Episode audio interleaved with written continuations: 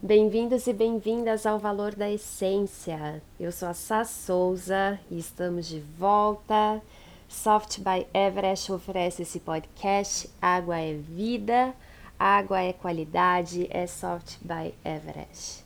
E nesse retorno ao valor da essência, eu sei que eu fiquei sim um pouquinho parada, como todo mundo, tive que entrar dentro do meu casulo e entender o que isso tudo está causando na minha vida.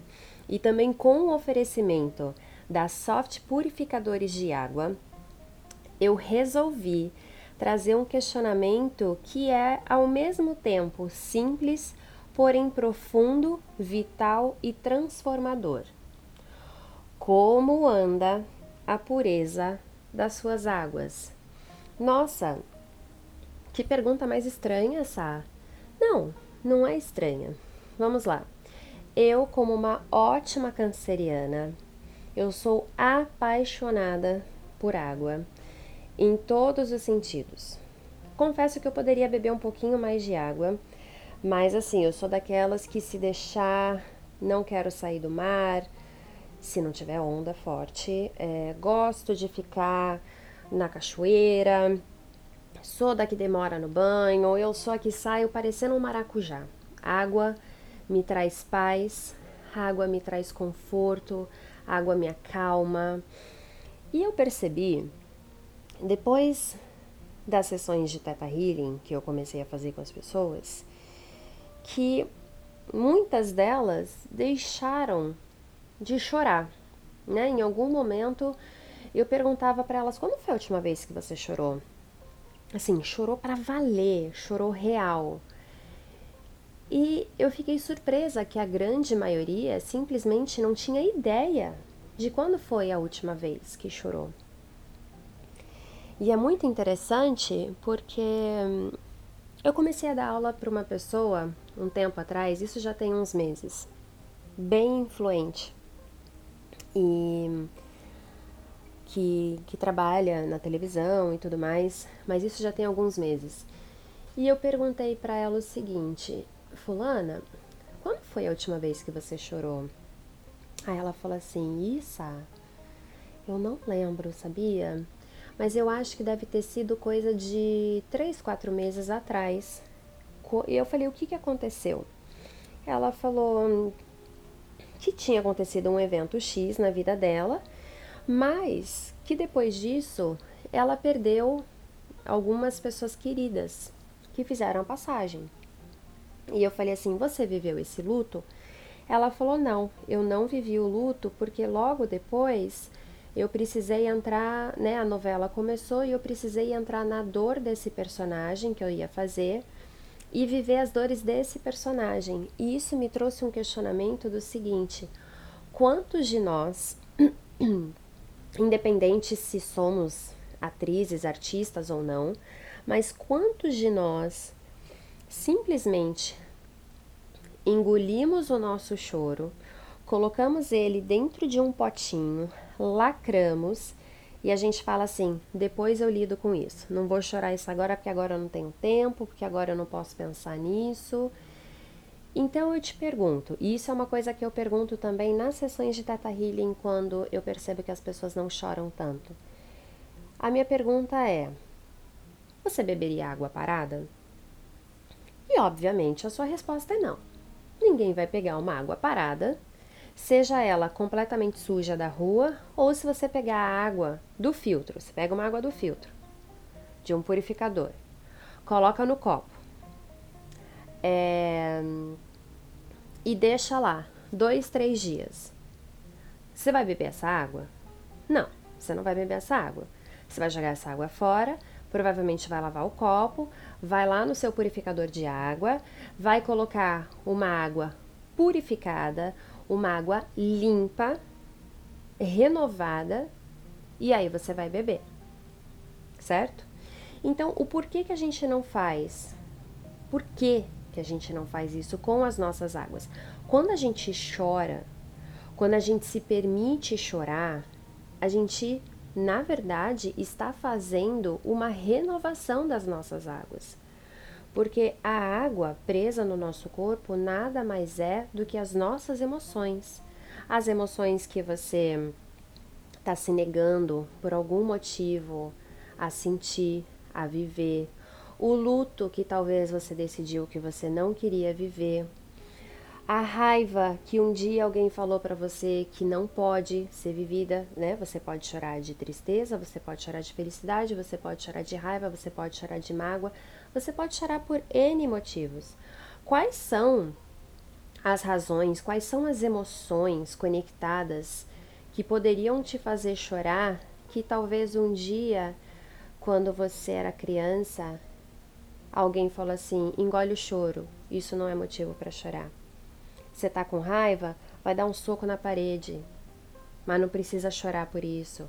Ou, ai, você vai chorar por essa bobagem? Quantas vezes o seu choro foi desvalidado? Não precisa procurar nomes. A gente não está aqui nesse episódio para procurar culpados, para procurar alguém que fale a culpa é da minha mãe, a culpa é do meu pai, da minha avó, da minha professora. Não interessa de quem é a culpa. Nós não estamos aqui em busca de um culpado. Nós estamos aqui em busca de momentos, situações, memórias aonde claramente alguém te induziu calar o seu choro. E todas as vezes que você cala o seu choro, essas águas vão ficando paradas. Então, quando foi a última vez que você chorou, mas que você chorou de tipo o seu olho ficar inchado, de você soluçar, de você não conseguir falar uma palavra? Em que momento da sua vida você sentiu que essa validação do cale o seu choro, engole o choro e, e tornar essa água parada, te fortaleceria como ser humano, te deixaria uma pessoa mais forte, mais firme, mais bem posicionada.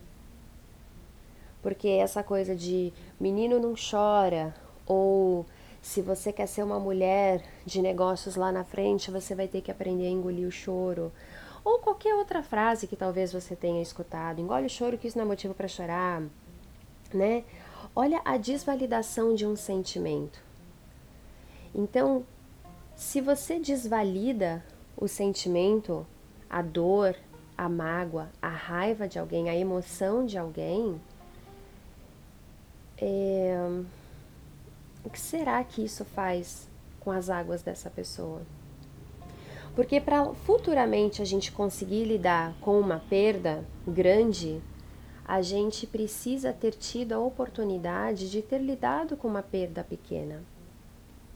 E se toda vez que a gente tem que lidar com algum sentimento que é um pouco mais não tão elevado, né, ou digamos negativo, porque é o que a sociedade diz, você não pode viver, você não pode ficar triste, você não pode ficar com raiva, você não pode ficar com ódio.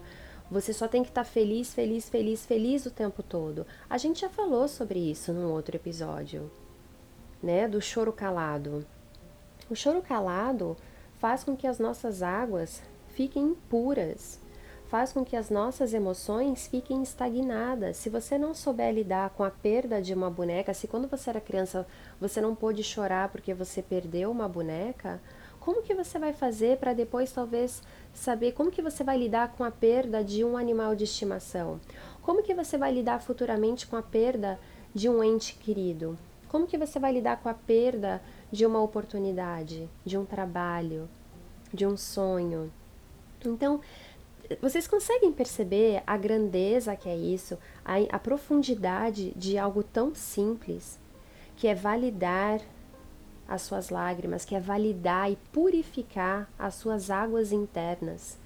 Entre outras palavras, é você validar suas emoções, é você viver a sua raiva sim, é você viver o seu ódio sim, é você viver a sua tristeza sim, viver o seu luto sim, chorar por tudo aquilo que você sente que vai te purificar. Todos os sentimentos precisam ser validados, todos os sentimentos precisam ser sentidos, todos os sentimentos precisam ser vivenciados. Você jamais vai entender o que é a felicidade plena se você não souber o que é ser triste. Se você não souber o que, que a tristeza causa, quais são os efeitos dessa tristeza no seu corpo. Agora, uma coisa é importante você entender. O fato de você validar um sentimento, uma emoção de mais baixa frequência, raiva, ódio, tristeza, mágoa, não quer dizer que você precisa direcionar isso ou canalizar isso de uma maneira agressiva, abusiva, que vai causar danos emocionais em alguém ou em você mesma ou talvez de você começar a se punir, ou a se mutilar, ou a se, sei lá, ou se auto-sabotar. Fique triste, viva sua tristeza, deixa as pessoas saberem, some, né? Eu tenho uma amiga, Jéssica, que quando ela não tá bem, ela some, ela entra no casulo dela e lá ela fica nesse processo de acolhimento das suas emoções. E tudo bem você não querer dividir as suas emoções, a sua tristeza, a sua raiva, o seu ódio com outras pessoas. Não é isso. Não quer dizer que acolher quer dizer que você tem que dividir as suas dores com alguém. Quer dizer que você precisa parar o que você está fazendo, dar um pause na sua vida e você acolher esse sentimento, porque o que é dor para você não é dor para mim. O que te magoa não me magoa. O que te fere talvez não me fere, e mesmo que fira, e mesmo que me machuque, e mesmo que me magoe, eu lido com dor de uma maneira diferente do que você. Porque eu tenho uma história diferente, porque eu fui ensinada coisas diferentes, porque eu tive valores diferentes, porque talvez eu tenha um pai e uma mãe que ainda são casados e talvez você não tenha, os seus pais sejam divorciados, ou talvez porque você foi criado pela sua avó. Então, tudo sempre leva a gente para nossa essência, para nossa base. Se você não chora hoje, por que que você não chora?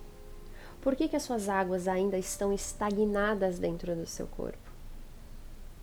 A melhor drenagem linfática que existe é chorar. Se permita chorar. Se você quiser, vai escutar uma música que vai trazer as suas dores, as suas mágoas, as suas histórias mais profundas, mas por favor, purifique a sua água, chore o seu choro, acolha todos os seus sentimentos, acolha suas emoções, valorize, valide todas elas. Porque senão, quando você tiver um filho e você começar a construir a sua família, pensa no seguinte: nós somos repetições de padrões da nossa família. Isso é energético até a gente entender que a gente pode quebrar esse padrão, a gente acaba repetindo. E se a gente repete, provavelmente a sua forma de pensamento é: eu sou igualzinha à minha mãe. Ou alguém fala: nossa, você é igual à sua mãe, você reclama da tua mãe, mas você é igualzinha a ela. Então, sempre vai existir uma comparação de que nós somos iguais àquela pessoa que mais nos magoou.